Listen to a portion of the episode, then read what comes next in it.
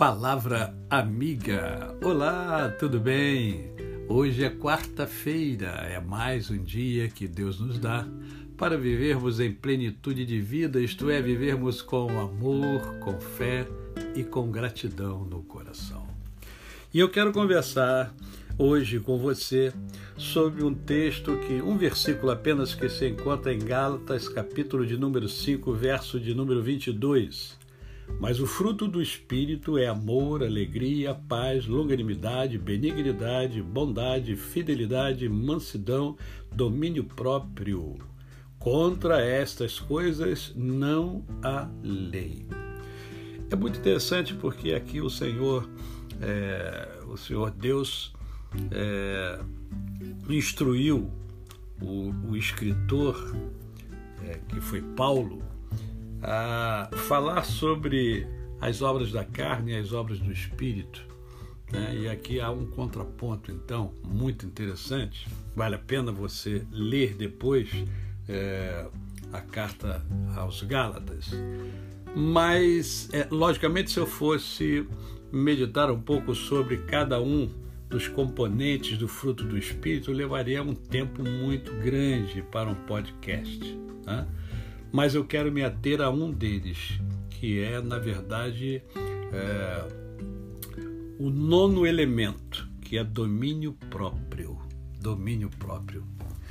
Nós somos dotados de impulsos, nós temos impulso, agimos muito por impulso ao longo da nossa vida. E não é só quando criança, não é só quando adolescente, quando jovem. É ao longo da vida nós agimos muito por impulso.